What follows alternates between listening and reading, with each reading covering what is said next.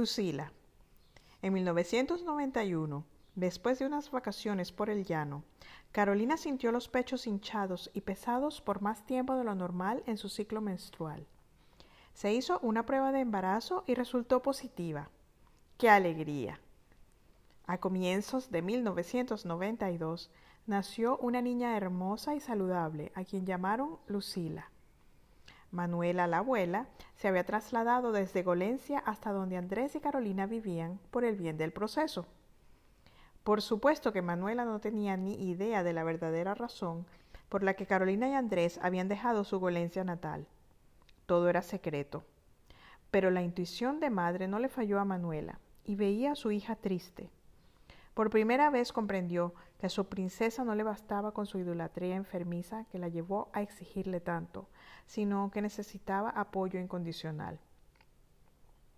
Andrés se ausentaba noches enteras y a veces incluso de manera consecutiva en esta nueva ciudad era altamente cotizado por las solteras que no se reprimían por un anillo de casado ni una hija recién nacida. Él usaba el proceso como excusa, pero Carolina podía oler los perfumes ajenos y los detalles en el comportamiento de su marido que solo una esposa conoce y que delatan los encuentros extramatrimoniales. La pequeña Lucila mantenía muy ocupadas a Carolina y a Manuela, y en ella se concentraron hasta que llegó el momento en que Manuela debía volver a Loriana II. José Rafael y Guillermo esperaban ansiosamente la llegada de Manuela para que sus vidas continuaran como siempre lo habían estado, en perfecto equilibrio rutinario. Antes de partir, Manuela le habló con franqueza a Carolina sobre las infidelidades de Andrés.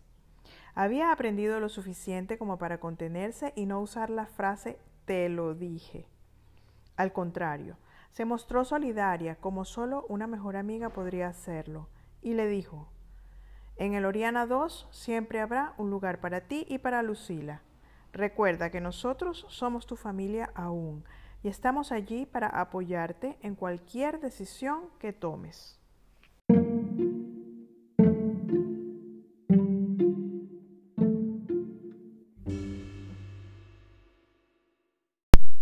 Regreso a Loriana 2.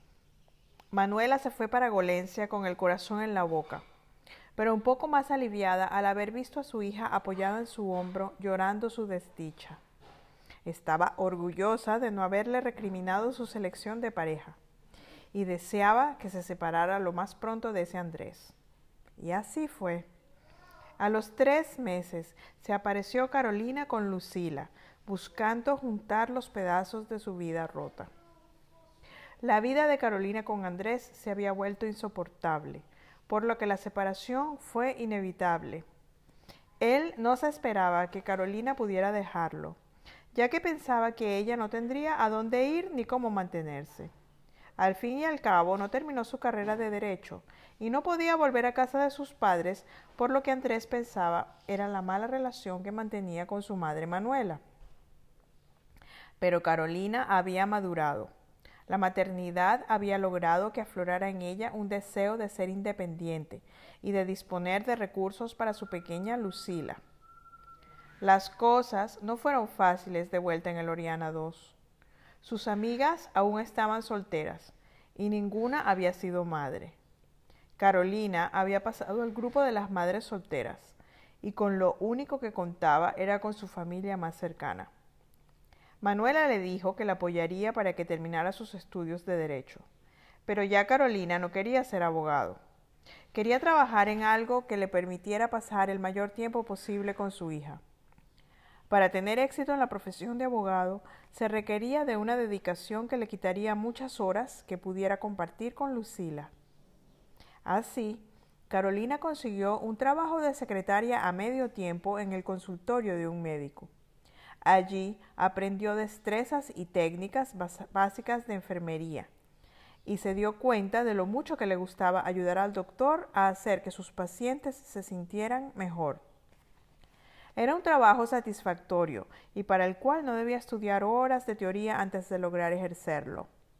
Claro que sin título de enfermera el pago era muy bajo, pero aún así le convenía y se dedicó en cuerpo y alma a sus mañanas de enfermera y sus tardes de madre abnegada.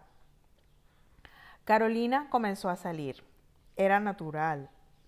Ese año, cuando Elena Isabel volvió a Golencia de vacaciones, la tía Felicia se quedaba con Lucila y las primas salieron como en los viejos tiempos. Siempre se veían en los veranos del hemisferio norte, ya que Elena y Felicia visitaban el apartamento que mantenían en el Oriana II. Manuela volvió a su estilo prejuicioso.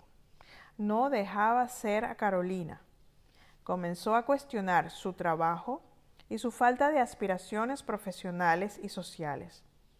No podía irse a Texas a estudiar enfermería. Ella podría atenderle a Lucila.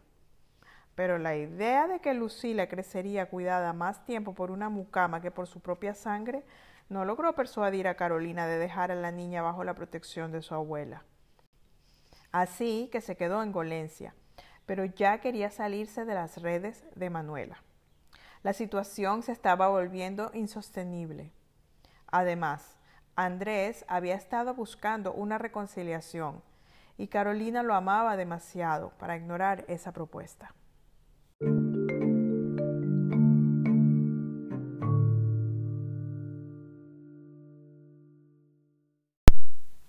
Una segunda oportunidad. Andrés estaba de vuelta en Golencia, porque el líder del proceso ahora lo necesitaba más cerca de la capital. Habían intentado derribar al gobierno neoliberal por la fuerza, pero no lo lograron. Poco a poco se habían convertido en una fuerza política fuera del mundo militar. Aún así, la mayoría de los seguidores de este nuevo partido llamado PUCS Partido Unido Comunista y Socialista, habían sido militares o amigos de militares. Andrés extrañaba a Carolina. Se mostraba arrepentido por sus andanzas mujeriegas en aquel pueblo en donde les había tocado vivir. Convenció a Carolina para que se dieran una segunda oportunidad. Además, debían pensar en lo mejor para Lucila. Se vislumbraban días prometedores en el horizonte, dado que la revolución ganaba terreno ahora de manera democrática. Ya no podrían ser acusados de traidores ni de insurrectos, llegarían al poder a través de los votos. El socialismo del siglo XXI se vislumbraba cada día más cercano para toda Latinoamérica. Carolina se dejó encandilar una vez más por los sueños de grandeza del proceso y por el hecho de que podía formar parte de la élite que estaría a cargo de todo. Si una cosa había aprendido de su madre, era que las conexiones abrían muchas puertas. ¿Quién sabe? Tal vez su Andrés podría llegar a ser ministro de este país, y ella y su hija tendrían el futuro resuelto. Así, Carolina y Andrés volvieron a intentarlo. Corría el año 1993 y había mucho por hacer. Las elecciones serían en cinco años y el líder del recién creado PUX sería el ganador. Carolina participaba en las ideas que tenían que ver con dirigirse a personas de clase media alta, en la que ella se crió, aun cuando siempre se sintió en los peldaños más bajos de la escalera. Prefería sentirse al tope de una escalera más baja, como cuando asistía a los eventos familiares en la casa de sus suegros o cuñados. La historia de contrastes que había prevalecido en la vida de Carolina continuaba persiguiéndola, y sin darse cuenta, exigía para Lucila cosas de la misma manera como su madre lo había hecho con ella. Más adelante no sería el piano, sino el hip hop y el modelaje, Además, la niña debía poseer todos los juguetes y más tarde aparatos electrónicos de última moda. Carolina repetía con Lucila el patrón de criar una princesa que a ella tanta confusión le había causado. Pero todo parecía marchar sobre ruedas. Andrés estaba concentrado en su trabajo de plomería, ahora con Guillermo de socio manteniendo los clientes que José Rafael había acumulado en muchos años de dedicación y eficiencia.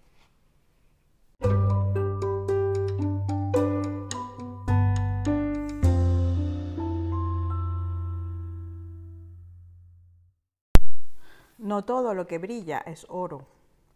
Una esposa cifrina, entre comillas, significa aburguesada y catira, entre comillas, significa rubia. Era el enmascaramiento perfecto para actividades subversivas. Una esposa cifrina y catira era el enmascaramiento perfecto para actividades subversivas. Andrés había vuelto con Carolina porque le hacía falta a su ego de macho, pero en especial porque le servía de disimulo perfecto para poder seguir participando abiertamente en aquel plan que se estaba volviendo cada vez más peligroso. En su afán por alcanzar el poder en una sociedad en donde por más de 150 años habían siempre gobernado los blancos criollos, es decir, descendientes de los españoles conquistadores que disfrutaban del poder en todos los países suramericanos. El grupo revolucionario del ahora llamado comandante se había aliado con los ancianos isleños que tenían experiencia de sobra en confundir y destruir para no tener que combatir con las armas. Andrés comenzó de nuevo con sus ausencias del hogar. Se había mudado con Carolina y la pequeña Lucila para un apartamento cerca de Loriana II. Eso le servía de disimulo a sus actividades, ya que lo clasificaba como un cifrino aburguesado, a él también, o por lo menos simpatizante de los aburguesados. Pero no todas las ausencias eran para cumplir misiones asignadas por el comandante. Parecía que Andrés se había tomado muy en serio el rol dentro de una organización manejada principalmente por militares retirados.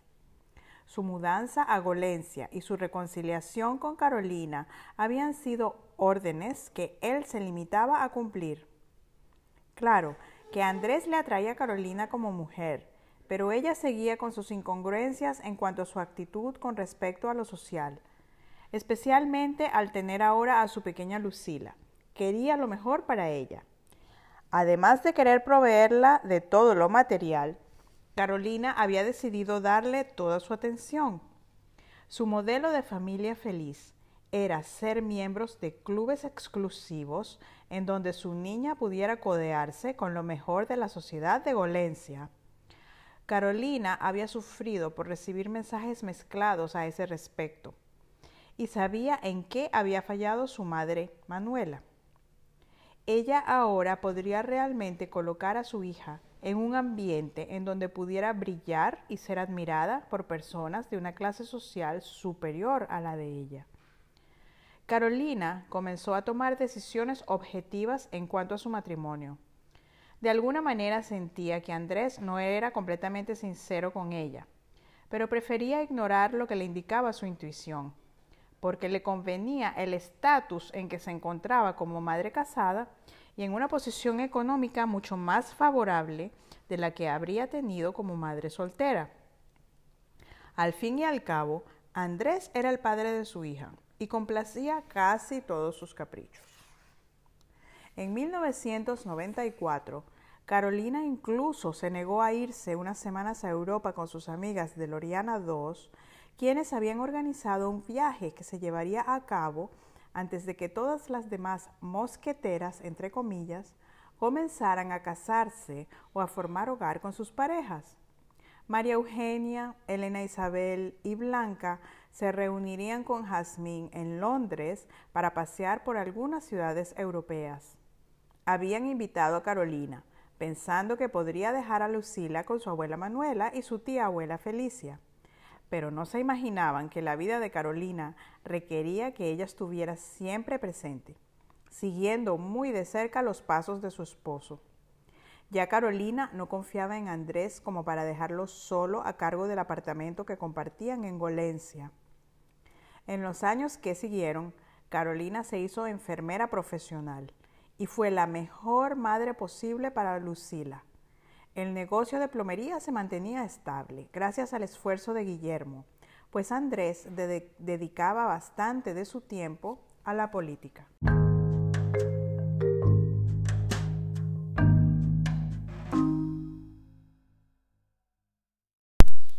Carolina se decide. Carolina no participaba más en las reuniones del PUX. Los tiempos de aventuras de ser pichón de revolucionaria habían pasado. Ahora Carolina debía encontrar estabilidad sin depender de Andrés. A sus treinta años había vivido el ser madre casada, madre soltera y de nuevo madre casada. La separación de Andrés había durado poco, pero dejó una marca profunda en el sentir de Carolina. Ya los nombrecitos especiales, los regalos y los halagos en las noches en que Andrés quería copular no la complacían como cuando era una veinteañera inexperta. Con el paso de los meses, el crecimiento de Lucila, la selección del colegio para la niña y el título de enfermera, se hicieron más evidentes las diferencias de crianza y estratos sociales en que se desenvolvieron las infancias de Andrés y Carolina. Carolina quería que Lucila estudiara en el Juan 23. Andrés no entendía por qué no podía asistir al colegio público, pero él le dejaba todas esas decisiones a Carolina. Carolina comenzaba a repudiar a Andrés. Se había sincerado consigo misma y lo veía más a través de los ojos de su madre. Realmente ella se merecía algo mejor. Intentó cambiarlo desde afuera hacia adentro para ver si le cuadraba mejor como compañero de vida. Manuela, por su parte, no había vuelto a confiar en Andrés. Desde que vivió las infidelidades de éste hacia su hija en el pueblito del interior en donde la llevó a vivir y en donde hizo nacer a su nieta, lo trataba con diplomacia, mas nunca con cariño. Para finales de 1996, ya Carolina había decidido separarse definitivamente de Andrés. Quería el divorcio. Necesitaba sentir que tenía el sendero libre para rehacer su vida. Tal vez su madre siempre tuvo razón. Debía ir en busca de aquel príncipe azul que la apreciaría por simplemente ser. Andrés y Carolina se divorciaron de forma amigable. Decidieron que Lucila y Carolina se quedarían en el apartamento cerca de Loriana II y Andrés les pasaría una cantidad estipulada para su manutención. Andrés seguiría de socio en la empresa de plomería con Guillermo, su cuñado. Y estos mantuvieron su amistad a pesar del divorcio. Su relación laboral era muy buena y tenían a Lucila, a quien ambos adoraban por ser la primera nieta en la familia. Guillermo tenía 25 años y estaba soltero. Disfrutaba de la compañía de su ahora ex cuñado, y no veía por qué debía divorciarse él también.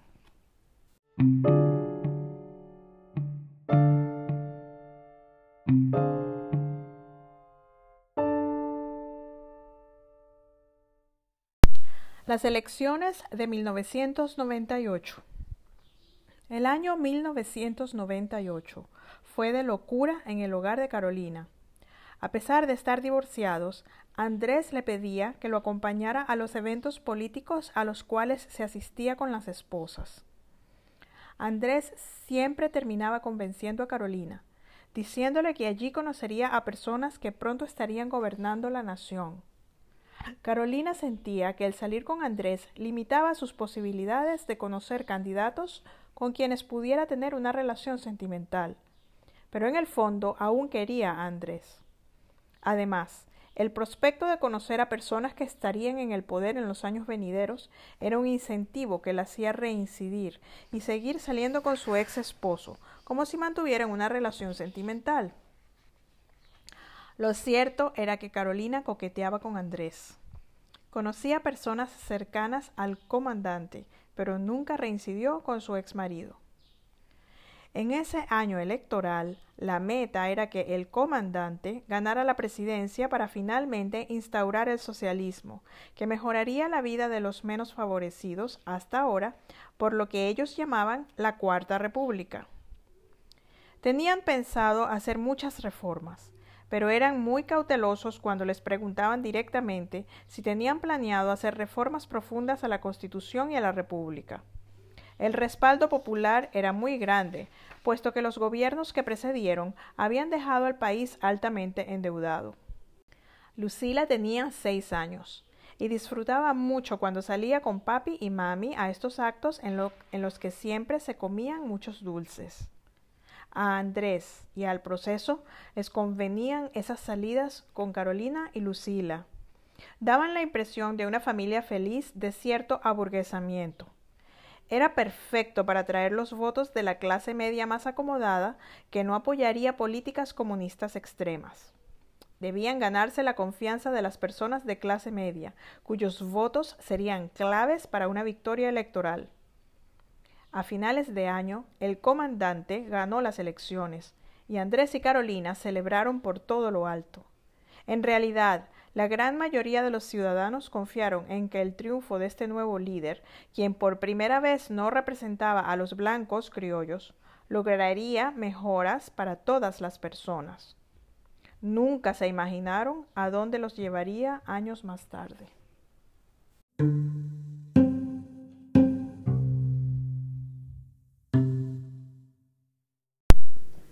El libro Mejor Sola, la historia de Carolina, por Verónica Solórzano de Azanasiu, está disponible en tapa blanda y en digital en Amazon. También está disponible en Kindle Unlimited. Para los que están suscritos, lo pueden leer de gratis en formato digital. Sigue a Verónica y a la serie Mejor Sola en Instagram, arroba serie Mejor Sola. Allí te enterarás cuando hay nuevos episodios. Gracias por escucharme y nos vemos en el próximo episodio. La historia de Carolina es el segundo libro de la serie Mejor Sola. La autora, nacida en Venezuela, la ubica en una ciudad imaginaria de su país natal. Los eventos se desarrollan entre la década de 1960 y el año 2034. Es la historia de la vida de una de una de cuatro amigas que crecieron juntas y que decidieron dejar ir a personas o circunstancias de sus vidas para dar cabida a relaciones más satisfactorias. Puedes dejar un mensaje de voz por Anchor por Spotify o por cualquiera de las plataformas de podcast que te dé esa opción. También hay comentarios extras a medida que la autora iba grabando estos episodios en una plataforma de social audio, audio social, en donde puedes comentar y se llama Limor, L-I-M-O-R. Si te interesa, baja la aplicación y busca arroba serie mejor sola. Te espero, me encantaría escucharte. Gracias.